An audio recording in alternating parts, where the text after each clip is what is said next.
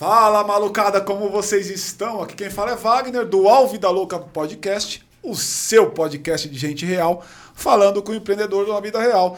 Você não tá vendo o João aqui. Cadê o João? Cadê o João? É, o João foi dessa para uma melhor. Arrumou um outro lugar com novos desafios. Então, João, te mando uma mensagem, meu amigo. Você vai fazer falta aqui. Você é o cara. Muito sucesso para você onde você for, cara. E comigo, meu parceiro de longa data. De Pois- longa data. E pela introdução já ficou claro que é o step do João. Né? Cara, Senta no meu lugar aqui, irmão. Faz aqui, faz aqui no E meu lugar. comigo, meu parceiro de longa Tipo data. aquela merda que tá sentada do lado dele, que o João não tá. É porque eu não aqui, né? posso não falar do João, porque as pessoas estão esperando o João aqui. Então, o meu parceiro de longa data, Dedê, fala aí, Dedê. Já falou. Na verdade, sou o João, tá e conosco hoje, eu queria apresentar a vocês aí a nossa empreendedora criativa, que vai falar bastante sobre esse tema. Rafa Capai, muito obrigado por tua presença e participação. Obrigada pelo espaço. Estou feliz de estar aqui. Eu queria Boa, te dar um presente em agradecimento aí à sua vinda. As pessoas não conhecem o que tem aqui, claro que não. Posso Então, abrir agora? Claro, fica à vontade. Que delicadeza. Coisas de menino, O né? Os SMR aí, fazem ó. as coisas e Não é tal, esse né? E tal. Mentira, tudo a parte ali, tudo a parte. Ah, obrigada. Ó, Espero que você goste. aí. Vai usar até as duas da tarde. Né? vou tomar café até as duas da tarde Até só. as duas, exato. Obrigada, gente. Muito obrigado você Seja aí pela gentileza de ter vindo. Vamos bater um papo bacana aqui. E o nosso tema hoje, pessoal, é o empreendedorismo criativo na prática. Vocês vão entender porque que a gente trouxe ela. Ela tem um histórico aí gigantesco nesse tema, fez várias coisas. E Rafa, eu queria te ouvir. Se você puder dar para nós assim um pouco da tua trajetória dentro do empreendedorismo criativo, é bacana para as pessoas entenderem dá um de onde atrás, você está vindo. Porra, é. Empresa O criativa. que, que é isso, que é né? isso? É, porque esses adjetivos, cada um vai entender de um jeito. Boa, né? boa, Então, boa, o que, que boa. é empreendedorismo criativo? Boa. Bom, então vamos começar pelo conceito. O empreendedorismo criativo, conceitualmente, fala daqueles empreendedores que empreendem na área criativa per se. Então a gente está falando de gente que usa a, criati- a criatividade, o que é intangível, e exatamente porque tem a criatividade gera valor e gera dinheiro. Aí você está falando de indústrias culturais, Exatamente, entretenimento, exatamente. indústria digital, esse Exatamente, indústrias criativas no geral. Então a gente tem mais de 20 setores, desde moda, eh, design, Filme. eh, artes cênicas, cinema, e cinema. todas as outras áreas né, que são agregadas dentro de uma grande indústria que é chamada de indústrias culturais e criativas. Legal, legal. E, e outras indústrias estão emprestando isso? Por exemplo, eu vi lá que. É, ali- vamos lá. Encosta, É, encosta. para ir para Ah. frente. Eu vou tomar bronca todos os programas. Não vai mudar nunca isso. O, o, o negócio de alimentação, por exemplo.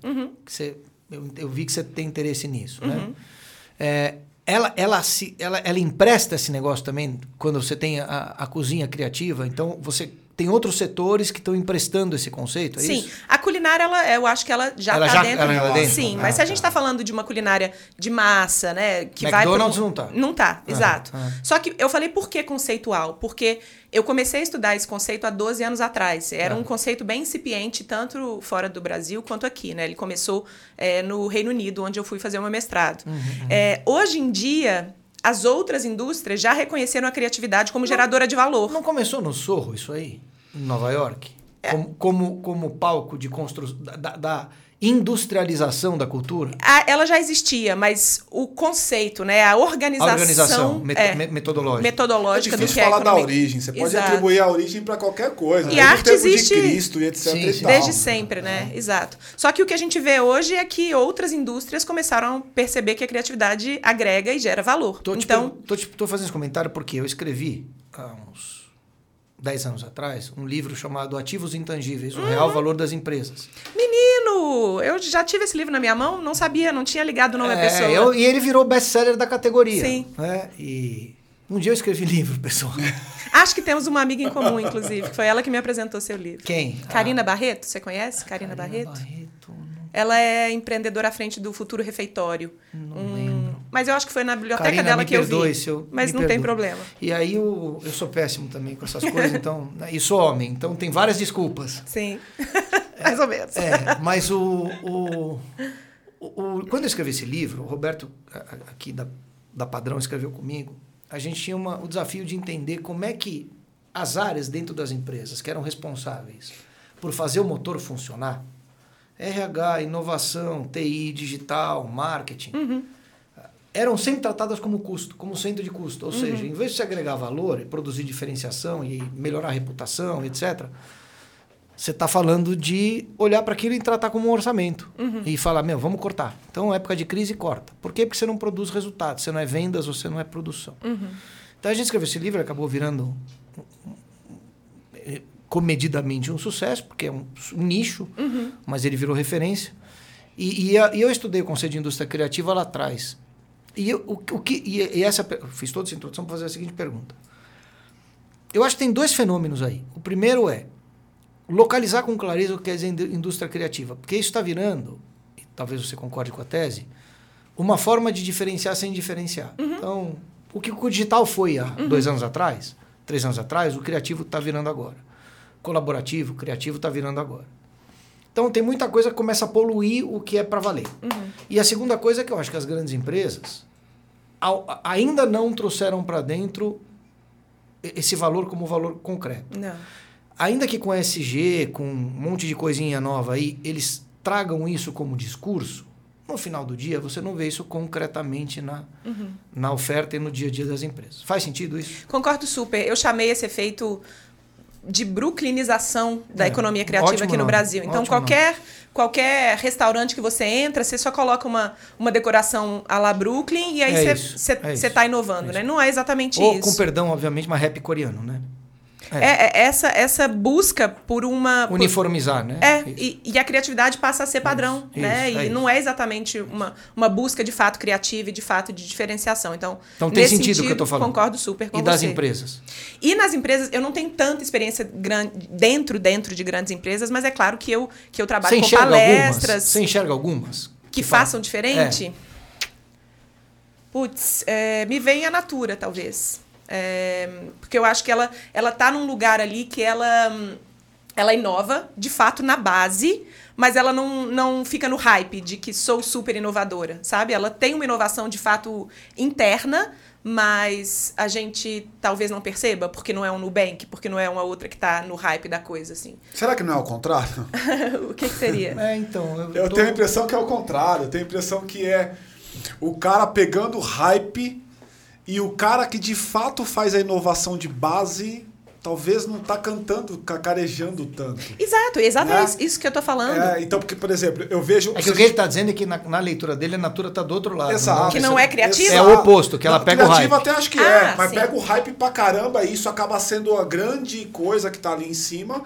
E muitas vezes aquele que tá fazendo de fato tá meio es- escondido. É, com tá certeza tem outros que não tem tá nem, aqui, ó. nem o que a. Natura tem, E né? ficou uma coisa Exato. meio, meio vinculada à startup também, né? Sim, sim. Ah, Mas eu acho que aí tá correto, porque eu, por exemplo, nas minhas andanças com empresas grandes, eu não vejo. Você É, vê? não vejo. Eu não vejo. Eu Vejo eu- blá blá blá, né? O que eu Vejo blá, blá, blá. percebo, o que eu percebo das grandes Pasteurizado, empresas, né? Pasteurizado. Elas É. querem muito que, que as pessoas sejam criativas, mas elas não dão espaço para Exato. criatividade. É claro que não. Ah, E mas não vamos- dão espaço para o ser humano ser criativo É. dentro do Ah, ambiente de exato, trabalho. porque- É, eu não um quero. e não tá de quero. boa, então, né? antes, antes eu queria robôs. Agora eu quero robôs que fazem as fa que fa falem as falas ESG, mas ainda assim robôs. Ah, Sim. ah. Então, assim, vamos colaborar e compartilhar de maneira Sim. sustentável e inovadora, mas fazendo exatamente a mesma coisa do mesmo jeito. E Sim. que não, e, não, e não pode errar muito, né? E não pode errar e etc. Agora vamos voltar pro negócio do empreendedor, Uhum. senão a gente viaja aqui. É, eu, Mas não, in- indústria criativa não é pra viajar, porra. Não, é, Eu não vou é fazer igual o Monark de né? beber e e fumar um, né? Mas. Mas vamos lá. Olhando aqui para a questão do, do, do empreendedorismo na prática, né? Do, do, do- do empreendedorismo criativo Uhum. na prática. Eu queria ouvir um pouco da tua trajetória, assim. Uhum. Porque você tem uma trajetória bacana com uma passagem que a gente vai estacionar daqui a pouco, mas eu queria ouvir você no todo, assim. Conta pra nós Então, esse. i- imagina uma menina que começou a dançar aos 4 anos de idade, Aham. porque eu, eu mostrava... é, aonde? Em BH, em Belo BH. Horizonte. É. Então eu demonstrava ali aptidão para aquilo, minha mãe me colocou na dança. Aos 14 eu fui convidada para me profissionalizar como bailarina. Legal. É. E aí, aos 17, me profissionalizei também como, como atriz. Fui estudar teatro também, né? Agreguei mais uma ferramenta dentro do meu arsenal. E aí, comecei a vida normal. Fui fazer jornalismo como a minha primeira minha graduação. E durante o jornalismo, eu fui trabalhar com TV. Então, eu trabalhava com a área cultural e fazia programas relacionados à área cultural e criativa lá da minha cidade, numa TV local, mas que mandava para 700 municípios do Brasil todo. Só que em algum momento eu comecei a perceber que estava ficando mais velha, 20 e poucos anos, e eu via muitos dos meus amigos desistindo da carreira criativa ou artística porque não conseguiam pagar as contas.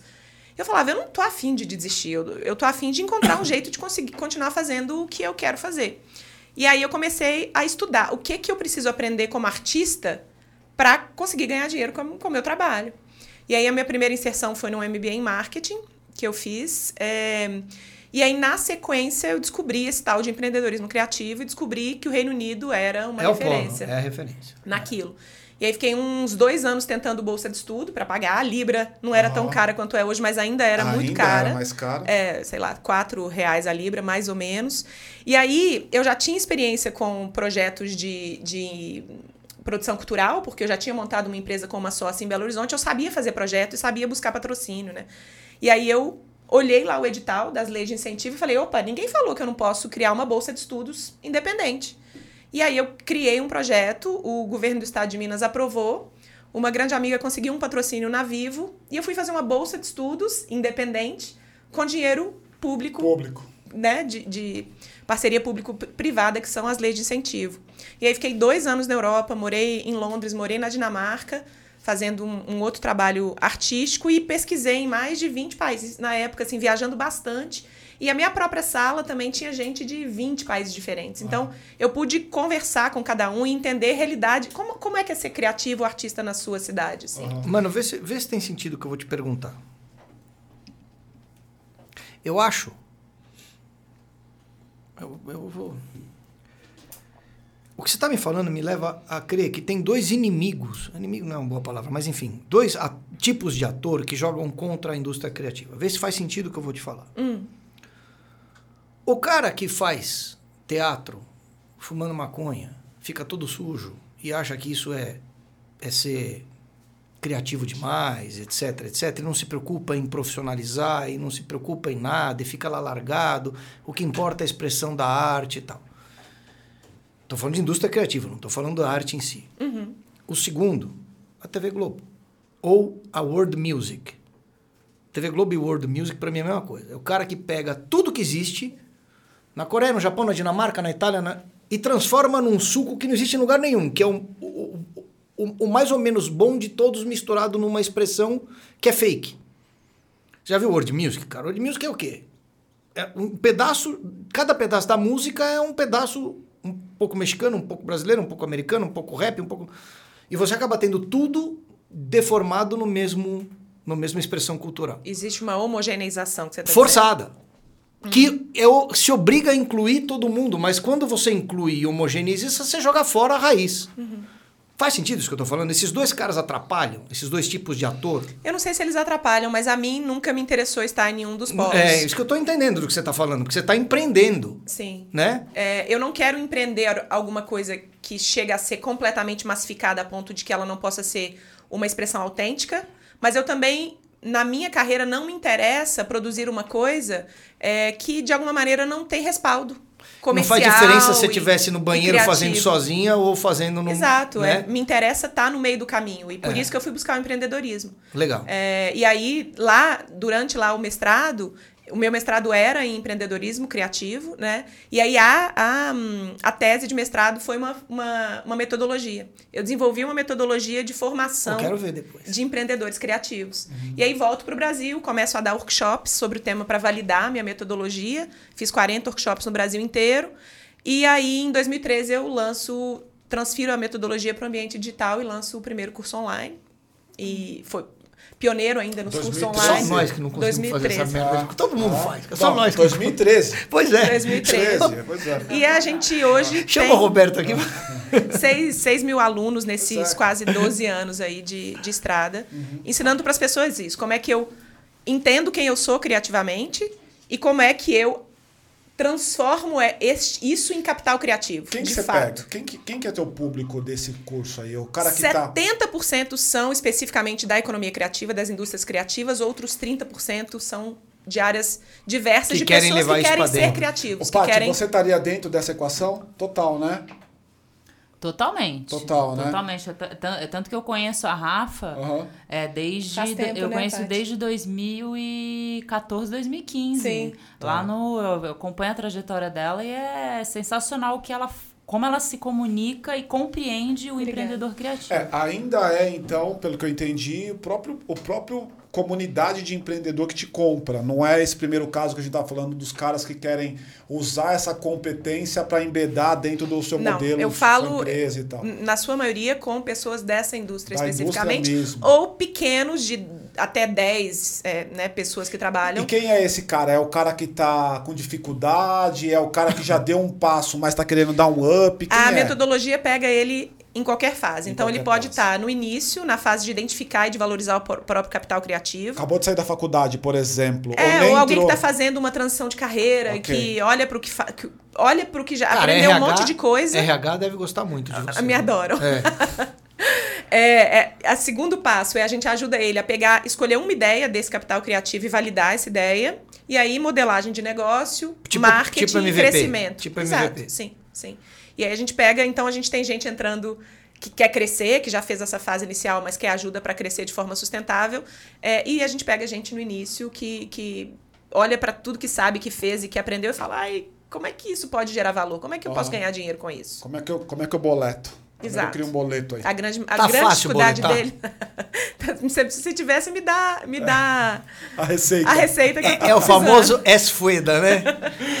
Botando. Não tá fácil Não boletar. tá, né? Mas, mas essa sua trajetória te abre algumas portas aí ao longo do tempo, né? Porque há muito tempo trabalhando nesse negócio, já virou referência, a Paty te apaixonada. Sim. tem- deve ter várias partes por aí, Tem muitas. né? mas, é, mas a minha carreira é muito, muito multipotencial, assim, né? Eu, que, é, que é também um outro tema no qual eu sou especialista. Ah. Que é hum, uma pessoa que, que.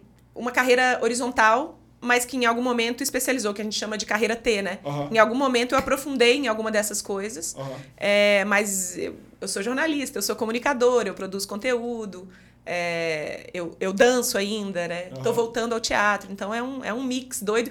Normalmente, quando eu vou me apresentar, eu tenho que ter um pouco de cuidado de como eu vou me Ah, apresentar, porque não parece que eu. Assusta. Parece eu- que, eu você sou tá louca. mentindo, É. né? É, é. Parece que tá mentindo. O que, que É. você faz na É. vida? Bom, eu sou empresário, eu sou jogador de futebol, É tenho uma isso. loja de Ah, peixe ah, Sim. ah. E Aí- sou alpinista. E parece que tá forçando um pouco, assim. Parece que é Sim. fake, né? Parece que é tudo. Mas tem muita gente assim. Tem, né? Então, Tem é, então é um Ah. pouco disso que eu tô te falando, né? Não, mas não é ruim ser assim. O negócio é ser assim. E se você tem um desejo de foco, não conseguir focar. Eu não, Não, acho mas que. é, é bom ser assim se o assim existe. O que eu vejo é aqueles caras que tem na definição do cartão 30 coisas, mas não faz nenhuma. Não, não, mas Sim, o assim aí- existe. aí- É. O assim às vezes existe. Ah, então, Eu mas acho às que no vezes, caso dela às vezes, ela- no caso dela certamente existe. E o que eu ajudo muitos dessas pessoas, muitas dessas pessoas organizar também, isso é aí. organizar É. para apresentar de um jeito que faça sentido pro Sim. outro também, não só pra gente, Sim, né? sim. Que traga um mínimo de coerência para que a gente consiga con Sim. Precisa ter uma linha mestra, conversa. né? É. Tipo, onde a Rafa pode me ajudar, né? sim. Precisa ter uma linha mestra. E Rafa, Iniciar a conversa, né? Imagina que eu, eu tô aqui assistindo esse podcast, eu sou esse empreendedor que está começando. Uhum. Vamos pegar as diversas jornadas, as diversas Fases. personas na jornada, fases Uhum. da jornada. Que, que esse cara faz? Por onde ele começa? Como é que, que caminho ele tem que seguir aí? O que eu, o que eu descobri é que essa pessoa precisa, em algum momento, acessar o processo de, de autovalorização, tá? A gente eh, pode parecer um papo meio autoajuda demais, mas pensa comigo. O, o cara do intangível, da criatividade, ele tem muita dificuldade de diferenciar ele do produto dele. Você está coberto de razão. Todo É intangível ele. só tem valor se ele é percebido concretamente. E a primeira pessoa. E Esse é o é materializado. É. E esse é o papel sem. E, e para você poder comunicar o intangível que você produz, a primeira coisa é você conseguir localizar ele na sua própra cabeça. Exato. Então, razão. a primeira coisa É. que a gente faz é ajudar a pessoa a mapear o capital criativo dela. Uhum. Tudo que eu já fiz, o que, que eu já aprendi, as habilidades que eu tenho, as minhas paixões, Uhum. a minha rede, tudo que ela pode É. materializar. Mas tem um risco aí, né? Do cara achar que ele tem. Porque, vamos lá, né? Me parece que essa conversa num primeiro momento, se o cara for fazer aquela.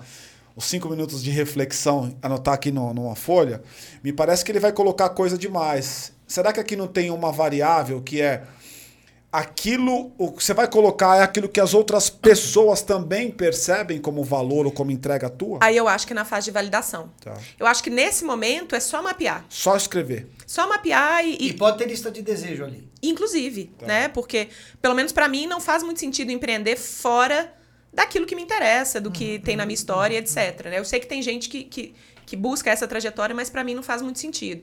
Eu acho que primeiro mapeia sem julgamento, Aham. sabe? Porque é, se a gente já começa a julgar antes até de começar o trabalho, trava, trava. o processo, Sim, exato. sim. O conceito de inovação, por exemplo, tá certo. É. Primeiro abre para depois, depois fechar, fecha. né? E aí a segunda, na segunda fase aí sim. Aí eu preciso que ele comece a organizar esse capital criativo, preciso que ele comece a fazer escolhas, o que muita gente tem dificuldade de fazer. Às vezes tem quatro, cinco ideias e essa pessoa não consegue abrir mão de nenhuma, né? E aí é, é difícil até para materializar na sequência. E aí na fase de validação aí sim. Poxa, eu quero abrir um negócio. A gente tem um, um dos exercícios que chama matriz de escolha Aham. que ele tem vários critérios. Entre esses critérios é, você acha que você consegue gerar valor com esse capital criativo? Aham. Ou, se- né, muita gente, ai, eu adoraria ganhar dinheiro assistindo filme do Netflix. Aham. Tá, mas a gente precisa achar um meio do caminho aqui, né? É. O que é mais valioso? Fit com o desejo, com o interesse de quem vai comprar o teu capital criativo ou independência e, e como é que fala quando o cara só ele tem aquilo? Me fugiu a palavra. Originalidade. Singularidade, originalidade. Eu acho que é um meio do caminho de novo. eu, eu sou uma pessoa do, do, do meio do caminho nessas escolhas, assim, porque o que, que adianta eu ter fit com o mercado e aí dois anos eu tô miserável porque não é uma coisa que me interessa, não tenho paixão, não tenho desejo de fazer aquilo. E ao mesmo tempo, o que, que adianta eu ficar Bom pra 100% caramba na originalidade, na autenticidade e eu fico isolada na minha E não bolha. vendo. Não, não troco com E não ninguém. um te real. perguntando- Tô te perguntando isso porque é, quando você pega a- avalia expressão criativa, nas grandes empresas isso é absolutamente dominante, você vai perceber isso. Mas isso também é dominante no próprio setor cultural. Não te dá a sensação, às vezes, que não faz diferença qual é o entrevistado, seja ele ator ou cantor, que a resposta vai ser sempre a mesma? o jogador de futebol, talvez. É, não é, é o síndrome do jogador de futebol. Eu acho que as pessoas. A gente é O cara ensinado não- a, a ser Isso que eu ia padronizado. falar, o cara joga fora o potencial criativo dele. Tudo bem, isso não se aplica, sei lá, ao Mano Brown, mas isso se aplica a um monte de gente Mano que Brown senta, se é, que senta na cadeira do Serginho. E Uhum. se você trocasse a pessoa, a pessoa daria as mesmas respostas e terminaria todas com um coraçãozinho assim.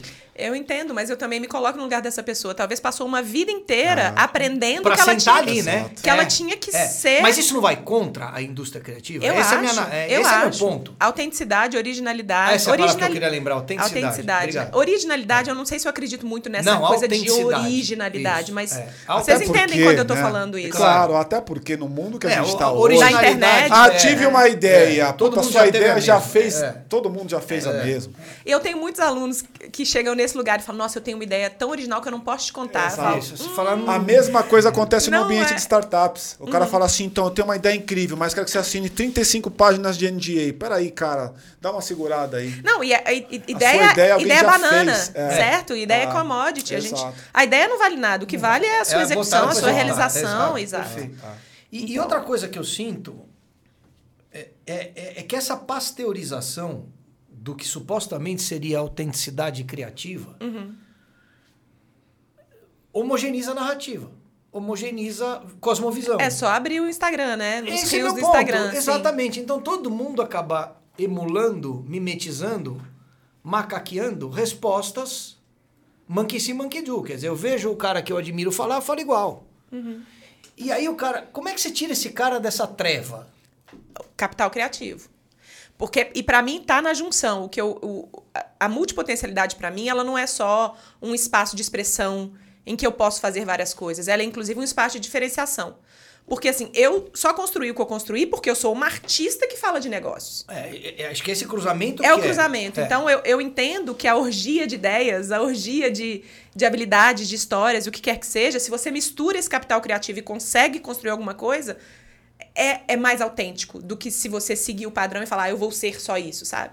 Então, para mim, um caminho de, de busca de autenticidade é honrar essa multipotencialidade. A gente, a gente não fala muito disso, mas a especialização ela é uma, ela é uma necessidade de mercado, ela não é Óbvio. uma necessidade Da pessoa. de né? expressão É, pessoal. a pessoa falar. É muito quero. raro uma É raro, pessoa né? É saber e falar, é. nossa, Eu isso eu quero fazer a isso, minha é- vida é, inteira, né? Não é. Socorro, Ainda mais não tem um mercado criativo. Vai É. lá, Paty. Rafa, só para fragmentar o termo, é, explica de forma é, uma ou duas ou três exemplos o que, que é o capital criativo E, e, e o que, que é ganhar dinheiro com a sua criatividade? Uhum. Né? É, explica isso de forma mais fragmentada, por favor. Ó, capital criativo é seu estoque de habilidades, competências, paixões, traços de personalidade, o que- desafios que você Entregas. encontrou, entregas, o que você já fez, as suas redes, tudo isso que você construiu ao longo da sua vida, traduzido, comunicado, né, para gerar, gerar valor para o outro. E aí, se eu gero valor para o outro com algumas dessas coisas ou com a mistura dessas coisas, o outro vai tirar dinheiro do bolso E e, vai transferir para mim, e vai Sim. pagar por isso. Ah. Né? Então, é, Vou, vou dar um exemplo. Eu sou uma mulher que passei três anos viajando a Ásia sozinha como mulher, encontrando os melhores caminhos, os melhores hotéis, os melhores passeios, coisas que me garantem segurança, como que eu devo me vestir em tal país. né? Guardei esse monte de informação em um caderno e nas minhas memórias. Aham. E aí, em algum momento, eu resolvo que eu vou abrir um app para ajudar outras mulheres a viajarem pela Ásia. Né? Então, eu estou monetizando Uma o capital criativo. Tá Exato rentabilizando um, um um, ativo que você intangível, tem. que um seria intangível, né? Claro, que a claro. gente, porque tá aqui na nossa cabeça, então a gente não pega, não sente, não é, é intangível a menos que eu transforme numa caneca, eu transforme num app, eu transforme num caderno, eu transforme num curso, né? Aham. Mesmo que seja no digital, né? Sim, sim. E uma coisa que eu acho que joga contra isso, de novo na linha da pasteurização, é o papo do propósito. Hum.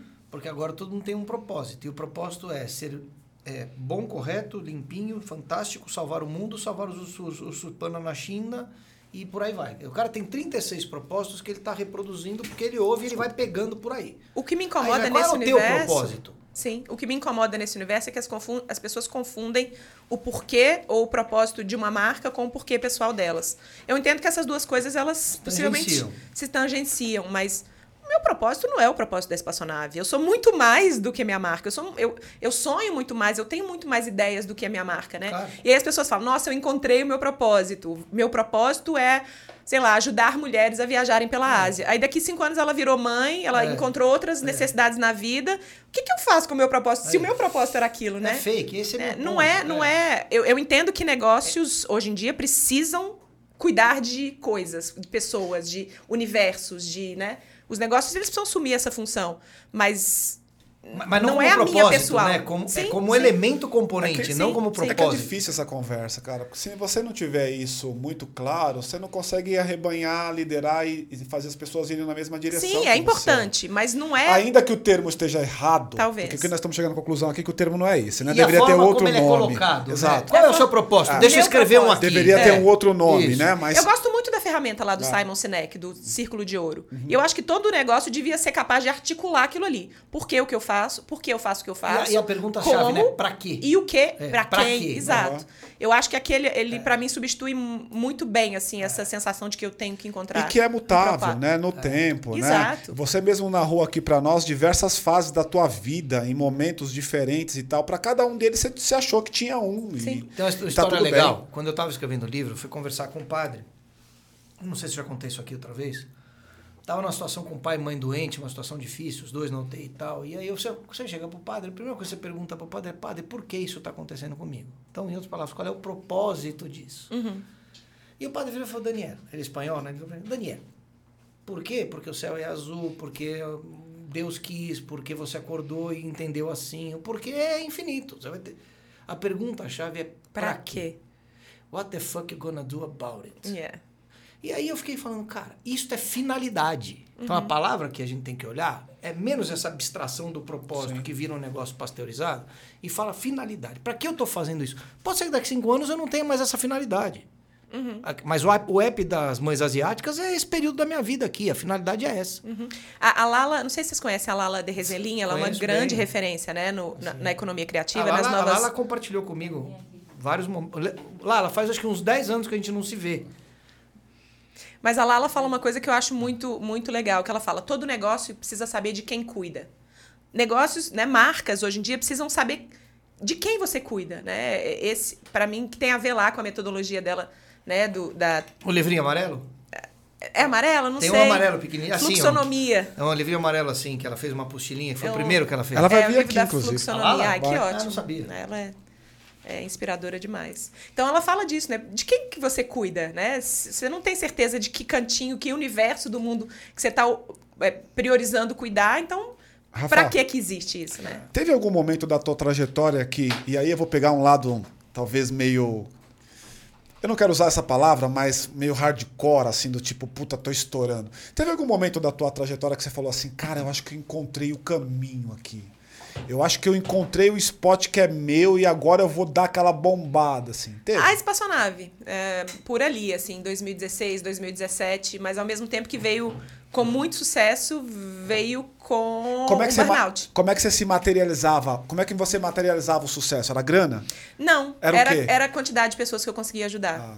É, Até porque quando eu comecei a crescer, eu comecei a contratar, né? Então, não é que sobrava tanto mais pra mim, era Aham. que a operação aumentava, que eu tinha mais gente pra Você cuidar. administrava muito dinheiro. Em suma, era isso. Exato, Aham. mas não necessariamente estava ficando mais rica. Aham. Né? Claro, me fez bem financeiramente, não posso negar isso, mas era é, tinha a ver com isso, assim, a quantidade de pessoas que eu estava ajudando, sacou? Tipo, pegar um curso online. Uma coisa que eu materializei lá atrás, em 2011, 12, uma coisa. Eu, eu lembro um dia sentando numa mesa de um, de, um, de um bar aqui na Vila Madalena com meu marido, eu tinha acabado de ma- me matricular no primeiro curso online que eu tinha feito, eu tinha muito preconceito. Aham. E eu tava amando a experiência do curso online. Eu falei, Bruno, você já imaginou que eu podia, em vez de viajar ao Brasil fazendo workshop, Fazer eu online. podia fazer online? Olha que loucura! Em vez de atender 30 pessoas numa turma, eu posso atender 100. Sei lá, eu imaginei 100. A gente chegou a ter 500 pessoas numa turma, sacou? Então, isso pra mim foi é, era muito potente, assim, essa possibilidade de. Essa galera precisa de ajuda, sabe? Essa galera, A tem galera- pouca referência. E a questão geracional faz diferença? É claro que tem ali uma, uma galera hum, dos 30 até os Quem é mais perdido? 45. Não sei, é- mas a gente tem uma, sei lá, a gente, a maioria é mulher, o nosso público, então 90% é feminino. 90? Caraca, concentradaço assim. É. Eu acho que porque eu sou a, né? Talvez, é, eu talvez. sou a, a- cabeça do negócio e apareço, etc. É. Mas é, a gente tem, sei lá, aquela senhora, 60 anos de idade, que fala: putz, passei a vida inteira fazendo uma coisa que não me dá prazer, aposentei, vou começar um negócio aqui numa área que me interessa. Como eu tenho também o adolescente, até adolescente, já tive alunos de 16 anos de idade, ou de 20, 20 e poucos anos de idade, que tá entrando na faculdade e fala: putz, que escolha que eu faço? Será que eu realmente vou escolher aquilo que meu pai e minha mãe falaram para fazer? Ou eu vou fazer uma escolha mais acertada com quem eu sou? E o meio é o mais frequente. É gente ou que já tem uma carreira que está querendo fazer ela funcionar, ou gente que está fazendo transição de carreira. É Como- muito comum também. Como é que você capta? É no- as pessoas te indicam ou você usa as técnicas atuais de ninjas de internet? Sim, desde, digital, desde lá, etc? desde 2013, Aham. a- o nosso maior canal de vendas é a newsletter, é Aham. captação de leads por e-mail. Tá. E sempre foi, ele é meio que, perdão, ele é meio que Insta, vai Instagram, vem Aham. Instagram, vem Facebook, E ele tá e a nossa newsletter é a coisa que mais que melhor comunica e melhor vende o nosso trabalho. Aí teve alguém que pensou, que olhou pra aquilo e falou: caralho, eu vou ganhar muito dinheiro com essa porra. Chama RD Station e é o monstro que é hoje. Hum. Eu, eu, eu, no início, eu fazia assim, eu sentava num, sei lá, num avião, ia dar as minhas palestras, meus workshops, sentava no avião, aí tinha uma senhorinha do meu lado, ah, o que, que você faz? Eu começava a bater papo. Ah, o meu sobrinho é designer. Ah, então anota, anota aí é, e manda ele seguir o meu e-mail. E era no um a um, Aham. sabe assim? Um Um a um, um a um. Aí depois que a gente foi começando a, a fazer isso de forma mais profissional, assim. Mas desde o início, o meu grande foco foi... Cê- Você comentou, você comentou o lance de estava estourando, com a sensação de estar estourando, vou usar esse termo aqui, até que eu tive um burnout. Vamos entrar nesse papo, porque é um papo que eu acho que a gente nunca falou aqui, né, Paty? Como é que foi esse momento aí? Conta pra nós. E, e- e- empreendedor e burnout estão assim, ó. É? Estão juntinhos, né?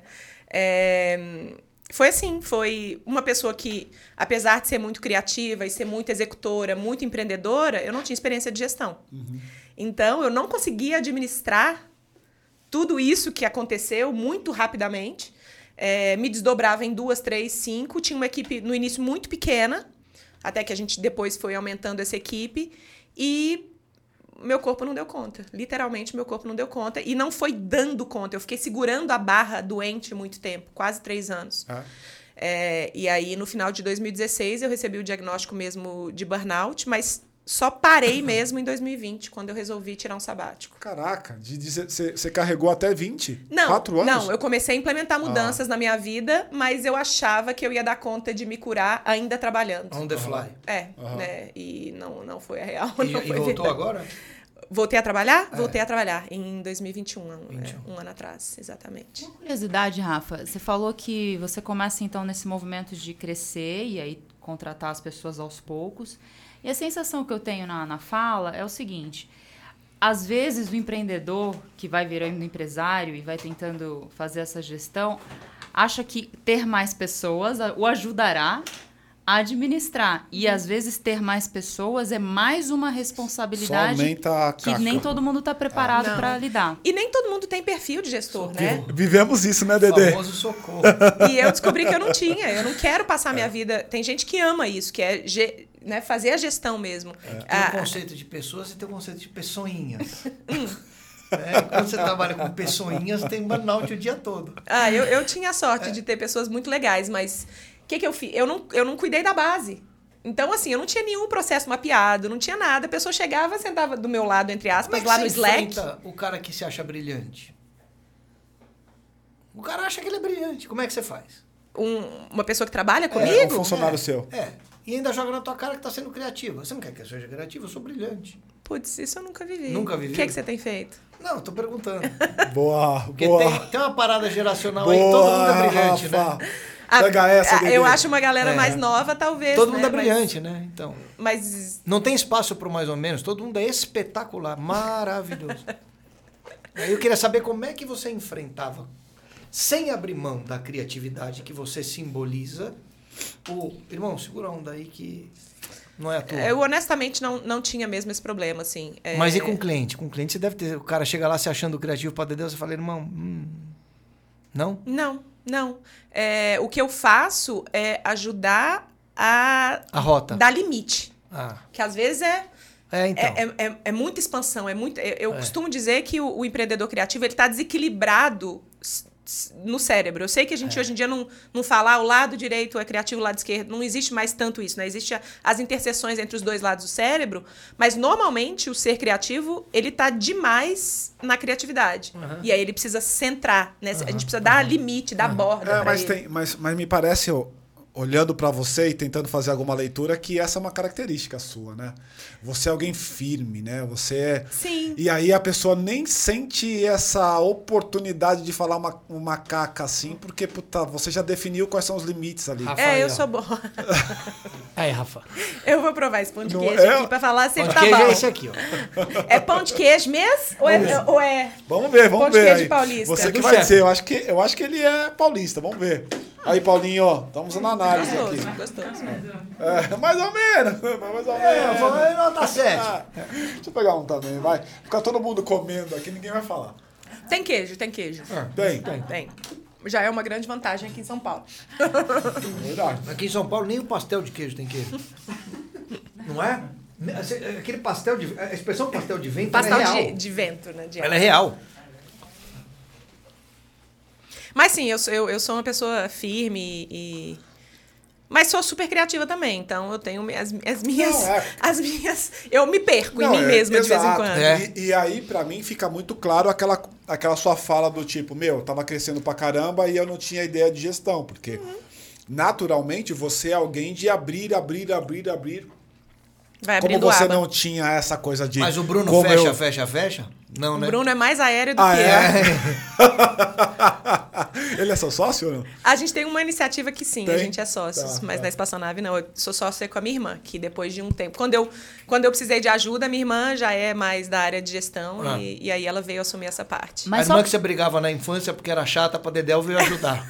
Isso, mais só- ou menos isso. Só pra ela cuidava o- de mim. O raciocínio, Rafa. É... E aí, como que você resolve, então, essa questão da gestão? Como é que você resolveu esse capítulo? Eu fui sua- aprender. Eu fui aprender. Mesmo não gostando, eu fui aprender. Até porque eu, eu, eu sentia que tudo que eu ia, todos os desafios, é como se eu tivesse alguns anos à frente dos meus alunos. Então, todo desafio que eu estava enfrentando. Virava sistematização pra eles depois. virava. Então, hoje em dia, a gente tem uma comunidade. que Você gra- era o POC de você mesmo. Exato. O grande foco ali é ajudar essas pessoas a darem uma baixada, criarem processos, Qual o trabalharem a tamanho da gestão. comunidade, Rafa? A gente ainda está começando, assim, Ah. mas é, ela está com 130, 140. Que legal. Pessoas que estão ali recorrentes. É, sim. já é Pessoas legal. que a gente. Já é relevante. Toda aula a gente. Toda, Nossa. todo mês a gente dá Quero aula. eu ter 150 por enquanto. me, me fala uma coisa, aí a gente, só voltando pra coisa lá do burnout, aí você foi, ficou até 20 e fez o sabático. Fiz o sabático. Aí, 15 cara? dias antes da, da, pandemia, Da pandemia. Vou tirar. 2020 vai ser meu ano, vou Vai ser- desestressar. é, assim, teve um outro cara que sentou no mesmo lugar que você e falou a mesma coisa, né? Falou, Que meu, eu ia nada. fazer isso, comprei um monte de passagem pro ano inteiro. Puta, se fe... me ferrei. Sim. Mas, mas eu descansei, eu não posso dizer que não. É, e, e aí, durante esse ano, eu, eu fiquei mais ou menos uns oito, nove meses realmente sem trabalhar. Mas Deus te deu um presente, né? Porque você tinha a seguinte sensação: tô parado aqui, mas tá todo, Todo mundo, mundo parado. parado. Era um pouco isso, sim. É, Mas movimentando as redes? Parada, Não, parada. e aí a minha irmã cuidou do negócio. Do eu, seu negócio. É, Ela eu, tá sócia nisso. E tem essa parada relativa, né? Fora da Sim, pandemia, só que- você estaria. Eu no- imagino isso. O que que eu- como é que eu teria vivido o meu sabático se o Sim, mundo tivesse na velocidade normal? não exato. sei, Ah, não é, sei. Abriu, se abandonou. Essa é uma boa análise. Passou o burnout. Essa é uma boa análise. Provavelmente ela teria É, feito passar o burnout, burnout. é. Mas ao mesmo Ah. tempo eu também vivenciei estresse que eu não estava esperando viver nessa época, né? Então também teve isso. É. Mas, mas foi interessante. Aí voltei a trabalhar em 2021. E aí tentando estabelecer um outro ritmo, tentando estabelecer um outro, um outro, né, uma outra forma de empreender e ainda sem, sem muita coragem de crescer de novo. Realmente, O que essa é a você- verdade. O que você não permite mais com a experiência de 16 pra cá? Eu meus limites, assim, se o meu Botar corpo mais água no copo. Se- Exato. Eu, eu não tinha limite. Eu passava 16 horas trabalhando, meses e meses a fio, fim de semana. As pessoas muito falavam, como que você dá conta? E eu tava tão desnorteada que eu não me percebia daquele jeito, exausta daquele jeito. Então, hoje em dia, o meu corpo começa a apitar, eu já tiro um dia de pausa, tiro quatro, cinco dias, eu, eu, eu, eu vou tirando a férias antes de deixar a coisa...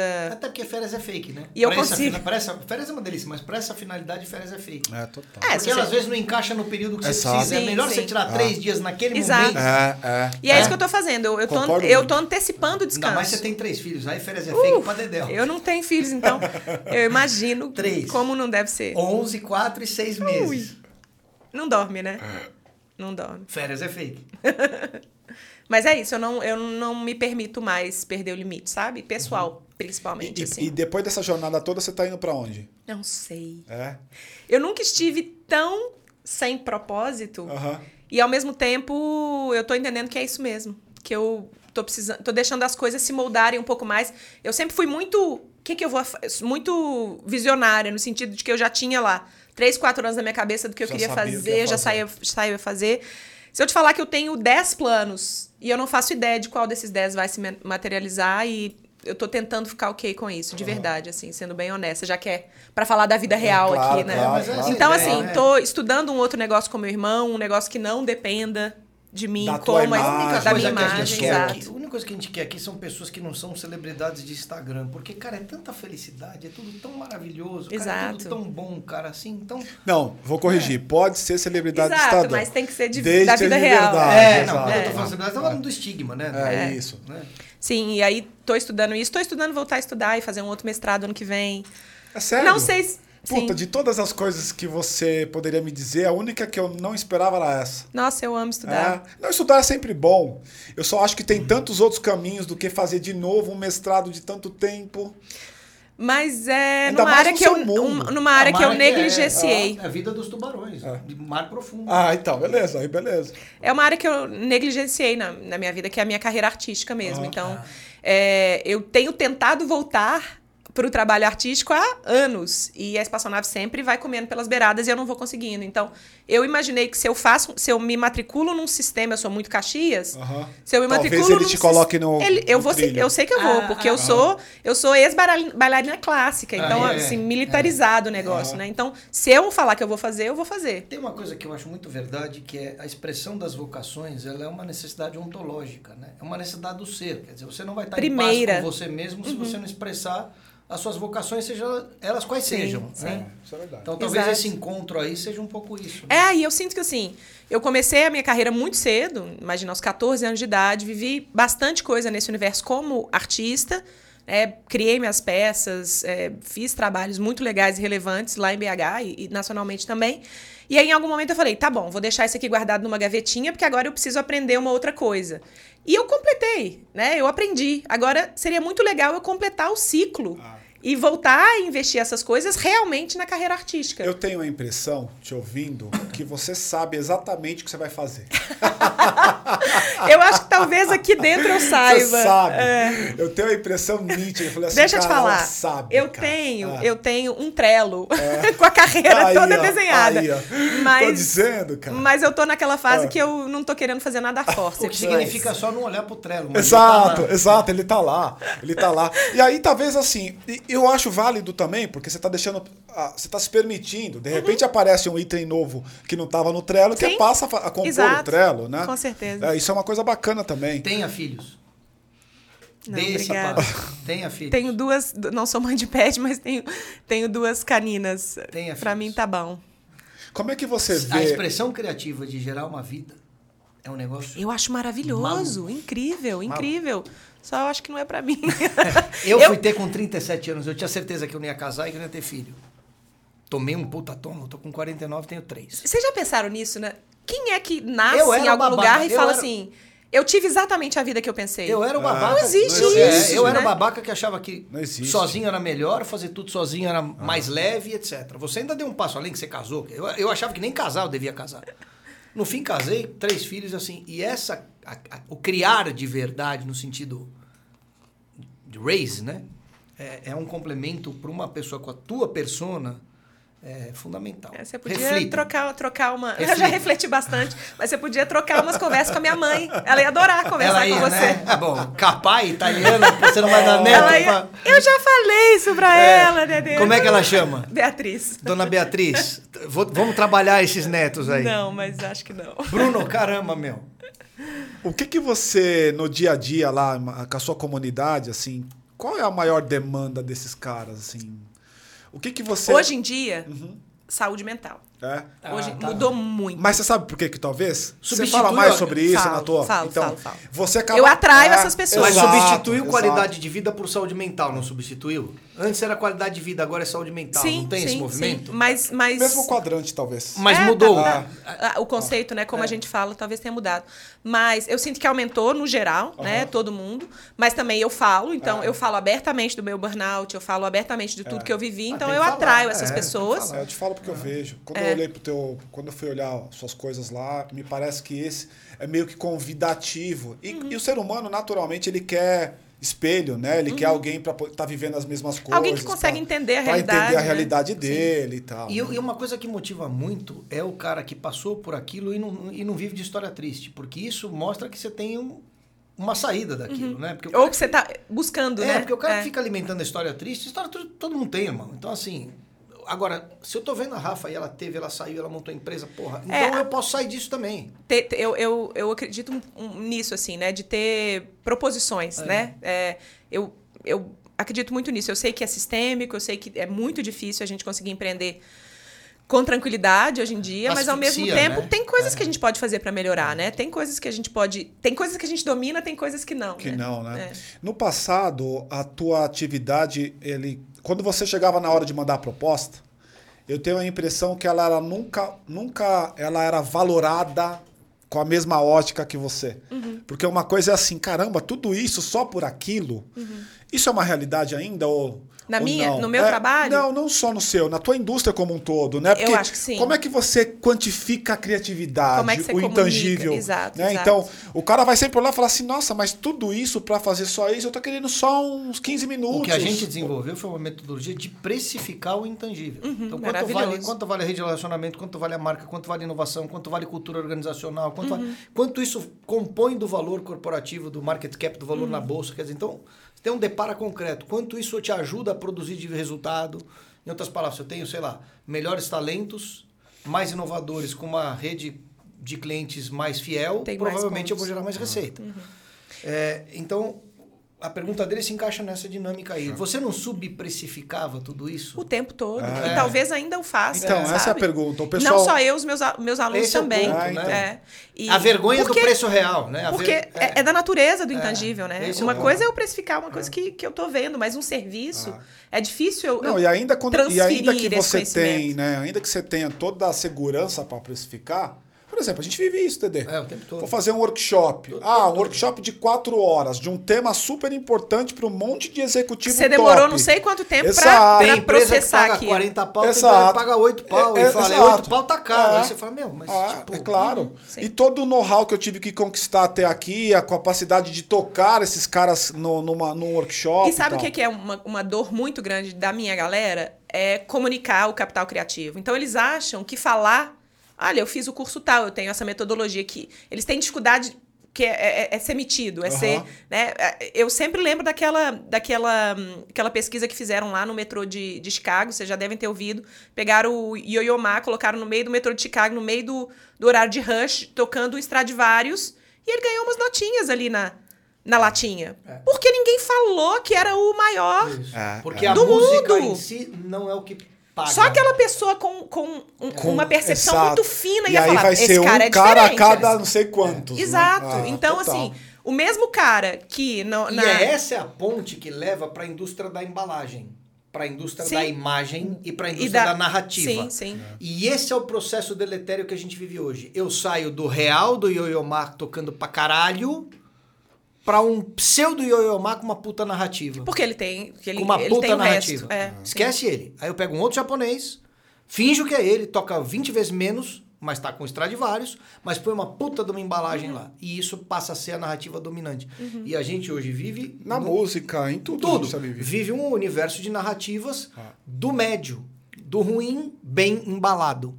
Quando o bom, É- com uma embalagem cagada, ninguém presta É atenção. uma das maiores dores. Nossa, eu sei que o meu concorrente, a gente nem chama... Não é isso? A gente chama de competidor. Eu sei que ele não é, que ele é pior do que eu, se a gente for analisar tecnicamente, mas ele consegue cobrar muito mais. Que bosta. É, Por quê? bosta, né? é. Eu falo, então você tem que aprender o que ele aprendeu. Porque se você é bom, você tem que aprender o marketing, você tem que aprender o branding, você tem que aprender o packaging, você tem que É. E aprender as outras e, coisas. E no mesmo tempo que eu incentivo pra caralho isso, por outro lado eu me sinto um filho da puta em incentivar algo que não é, que não é tão verdade. Porque você tá dizendo pra pessoa que basta a embalagem, mesmo ela tendo um, um- um conteúdo, seja lá qual for, tocar violino, qualquer um, mais ou menos, que é melhor do que se ela for um- uma violonista do caralho. Não, eu não, né? Mas Não, não, você. indústria. dizendo eu. Eu, eu quando tô trabalhando com indústria, Sim. o- esse caminho da narrativa e da embalagem é muito mais fácil, muito mais rápido e muito mais eficaz, ainda mais quando você está numa grande empresa, que o business que deles. mudança profunda, o né? Uhum. business desses caras é produzir narrativa. Para pra pensar, esses caras vivem a vida inteira produzindo narrativa, o tempo todo. né? Então, é- é- eu, eu- eu- por um lado eu entendo a importância, porque todo mundo precisa sobreviver, por outro lado eu fico me perguntando, cara, mas será que a gente né, não está contribuindo para uma pasteurização que no fundo destrói o objeto que você quer valorizar? É, essa é uma pergunta que a gente vai- poderia ficar o dia inteiro aqui. sempre. Porque é, porque. O que, que tá certo e o que tá errado? Eu Mas eu vou, acho que não é certo e né? errado. Eu acho que assim. Não, é, as é coisas um são o que são. deletério. É, Mas aí, assim, a- ainda que elas sejam assim, cara, eu, eu tenho uma escolha. Ou eu sigo esse jogo para continuar vivendo e, e continuar fazendo as coisas que eu preciso fazer, ou eu tento, de alguma maneira, é, entender, como já entendi que não faz sentido, e fico nesse loop. Não, e é muito mais difícil mudar o Ou sistema. desbrava um caminho, né? Ou desbrava um que caminho. eu acho aí que é, se você que eu um acho que é o desbravador de- criativo de, verdade. Que aí, se você é o desbravador do caminho, É, o cara você que tem, desbrava um caminho, e você cara. tem grana É. pra para poder se bancar Ou se não tem isso, grana, você tem autenticidade não, não, suficiente. a grana não é, não é, É, não é, isso, não é punch, cash, né? não é Tem punch, punch. é, Punch, é. punch é melhor. É. Vai lá. Última pergunta aqui do lado de cá. É, só para concluir, né? Você falou então. Tati deve a- estar achando o papo uma merda, porque tudo que a gente fala não interrompe. Não, não, Não, não. eu tô adorando, Não, é, Eu a gente- tá aí ela tá, sentada ela tá com A. Rafa, a Rafa ela tá falando, cara, a Rafa é sensacional e os caras estão só falando Só merda, falando cara. merda, né? Ah. É, que você né, falou assim. Então, vamos lá. A gente pensa numa pessoa que é muito talentosa. E aí tem outra pessoa que nem é tanto, mas essa aqui aprendeu o marketing, a coisa toda, e essa não. A minha pergunta é, voltando para o termo empreendedorismo criativo, você acha que é sustentável ou é possível por um ciclo você ser empreendedor e criativo nesse sentido do talento máximo e do empreendedorismo máximo? E, e isso, isso você consegue ser sustentável ou são ciclos que você vai, uma hora vai ter que estudar daí para dar uma parada para se Ah, aprofundar sim. e depois Sim. voltar? Explica um pouco essa jornada só para ficar Não, mais eu claro. acho que é possível é, você estar. Eu não sou possivelmente a melhor empreendedora, eu não sou a melhor criativa, mas eu sou uma pessoa que articula bem os dois, né? Então, é, eu encontrei essa sustentabilidade de alguma maneira. É claro que esses ciclos que você fala, eles são para a vida, né? Acho que para Claro. tudo que a gente vai Ah, fazer. claro. Nada se sustenta aqui o tempo inteiro, né? É, exato. E você, quando tentou sustentar, teve um burnout. Exato, é. Se a gente está tentando a forceps, a coisa Exato. estoura, né? É, mas eu acredito sim que uma, um, uma- um ser criativo que se entende é, com um capital criativo específico, ele consegue empreender aquilo e transformar isso em uma, uma carreira, um negócio Quando sustentável. Eu, quando eu escrevi o livro lá, é, uma das conclusões que eu cheguei em relação a- ao sucesso pessoal naquilo que você se propõe a ser criativo, a ser inovador, era a tua. É que a gente chamou na, na época ali de você ser um bambu. É a tua flexível. capacidade, hum, mas flexível com núcleo duro. Né? Não é o flexível fluido, é o flexível com núcleo que eu sei quem eu sou. Tem uma raiz. É, é, é Don Quixote, né? Eu sei, eu, eu, eu sei quem sou, né? É, porque se o cara não sabe quem ele é e qual é o talento dele, e, e ok, tudo bem, ele tem que ajustar isso pro mercado, mas se ele não tem esse núcleo duro aqui, ele vai fazer o que todo mundo quer ver, do jeito que todo mundo quer ver, ele vai se perder enquanto criativo. É isso, né? É isso. Eu falo que é, é chegar a no meio da resiliência, ponte. lembrei a palavra que eu queria. A resiliência criativa, Uhum. o autoconhecimento, que você chamou de autovalorização, é um passo essencial nisso, né? É essencial. E, e isso que você chamou aí de, do bambu, eu, eu entendo, eu falo com os meus alunos, a gente precisa chegar até o meio da ponte. Né? A nossa audiência, o nosso público, o nosso cliente está lá do outro lado da ponte, e a gente está aqui numa ponta. Então, é, se eu vou totalmente para o outro lado da ponte, vou encontrar ele onde ele está, possivelmente eu vou fazer só o que ele quer. É, claro. Agora, se eu fico só onde eu estou aqui também, de Não novo, eu vou ficar no meu nada. umbigo. Ah, claro. Não adianta nada. Não então, eu adianta ser o preciso mais criativo e não rentabiliza um real dessa eu criatividade consigo. toda. E não, e não- além do dinheiro, né? Não, Não produz transforma, efeito, não produz efeito. né? É. Então eu preciso encontrar o meu cliente, o meu, a minha audiência no meio do caminho, ouvir o que as pessoas querem, né? Validar isso sem perder essa resiliência, né? Sem achar que eu tenho que jogar tudo no lixo Você pra. corrobora pra- a minha conclusão. Super. É, eu acho que é isso, assim. É, se, a, se a gente fica demais no nosso umbigo, a gente não faz nada nessa vida, a gente não troca, não E o oposto também não gera é valor. ruim, né? E o Você fazer oposto o também é o cara- ruim. É, porque aí eu, eu anulo todo aquele capital E, e criativo. a si mesmo, né? Você anula a si Sim. mesmo. né? Sim. Ô, ô, Rafa, a gente sempre faz uma pergunta aqui no final, que é pra gente entender o quanto ou o nível... Rafa, obrigado. Foi a última entrevista que eu participei. Vou ser limado pela parte. Por que, que a Rafa é uma vida louca? Porque eu sou intensa. Eu, eu, eu tava pensando um pouco nesse, nesse, Você gosta do nome? nesse tema. Eu, particularmente, me assustou quando eu vi, porque eu tô tentando virar uma pessoa zen, né? Aham. Então eu falei, putz, eu, eu Vida não sou louca, assim tão vida quero, louca. né? Mas aí eu parei pra pensar, falei, ah, a vida é louca pra caramba. Pra caramba, é. Então, assim, não é o estereótipo da vida louca, mas o estereó o- a, a, a verdade do que é, de fato. A vida não é fácil, é sacou? propósito, o propósito nosso é isso. Então, então. Tem muito eu mais acho... a ver com os altos e baixos de empreender, porque você Do que viveu- com a loucura Do ru, que com a loucura é, ru, não é? é. Não tem nada a ver de loucura ru. Sim. Não é a loucura lá Até porque a existência do ru no motoboy final de só. qualquer coisa Ah. já é fake por definição. né? Ah, não é a loucura do tipo impensada, né? Que é o que a gente pensa quando a gente pensa em vida louca. É Né? o alto e Bebida, altos e mulheres. ba- Não, não. Altos e baixos do empreendedorismo Sim, mesmo. sim. Né? É, Eu acho que eu sou, eu sou nessa minha intensidade. Às vezes eu vou com muita energia para as coisas assim. Sim. O que é bom, mas eu também bato cabeça às É vezes. normal. É, Se, você, se você me perguntasse é melhor ser assim ou não ser assim, eu diria que é melhor, melhor ser, ser eu. assim. Exato. É melhor ser eu, né? Então isso eu não, não vou conseguir mudar. É. Eu posso suavizar um pouco, tentar ser um pouco mais. Eu, eu, em algum momento da vida, optei por ter dois grandes aliados. O espelho e o travesseiro. Se eu estiver bem com os dois, Que bom. né? O espelho eu acho que você não tá muito. Travesseiro talvez. Travesseiro também não, porque não tá dormindo. É o espelho no sentido de você olhar e falar, beleza, eu tô de bem com, Eu sei, eu com entendi. quem eu sou. eu entendi. tô Sim, é, é o, é o auto-amor, né? O autocuidado. Sim. é. É, a outra, a outra Eu ser pegada do contigo. espelho eu nunca tive É, a também, gente- foda-se, porque... A gente aí é o que gostar a da gente, na- que a gente na- nasceu, nasceu, né? Bom, então, muito obrigado, Rafa, pela Obrigada sua eu. participação e Valeu, presença. Rafa. Se você Valeu, tá se- dá alguma sugestão pra gente? De gente? Pra gente aqui, que a gente podia melhorar, fazer diferente. Poxa, eu achei muito bom. Talvez o pão de queijo. Talvez o pão de queijo original. Não sei quem fez, desculpa, foi só a piada. Paulinho, ela tá Foi ele. brincando, Paulinho. Foi o, o cara com o melhor cabelo da sala. Foi ele que fez, né? É? Então, se você tá assistindo aqui, não se esqueça. Curtiu? Fez sentido pra você? Então, os contatos aqui, as redes sociais dela tá aqui embaixo. Não se esqueça de curtir, compartilhar e deixa um comentário. Fala o que, que você, pra você é verdade nessa coisa toda. Você tá na piração, você tá no vale, você tá no pico, você tá es- estável na tua operação. Deixa um comentário pra gente aí. Isso sempre vai ajudar a gente a, a produzir mais conteúdo e entregar pra você aqui como você precisa e como eventualmente você quer. Tá bom, gente? Obrigada. Rafa, mais uma vez. Valeu, pessoal. Pessoal, tchau. Tchau, Valeu. Até a próxima. Vida louca. Então, quando a gente fala vida louca, Eu entendi. todo mundo Não, pensa eu- de quando cara veio o meio, nome, meio, meio mano eu fui bravo, pesquisar. meio- Pariu, é, vou É. no podcast dos motoboys da carninha, cara. O cara vai fumar uma carninha nos motoboys ali. Qual é a trilha sonora? Chegou o fim de semana, todos querem diversão. E a Rafa ela perguntou quem são eles.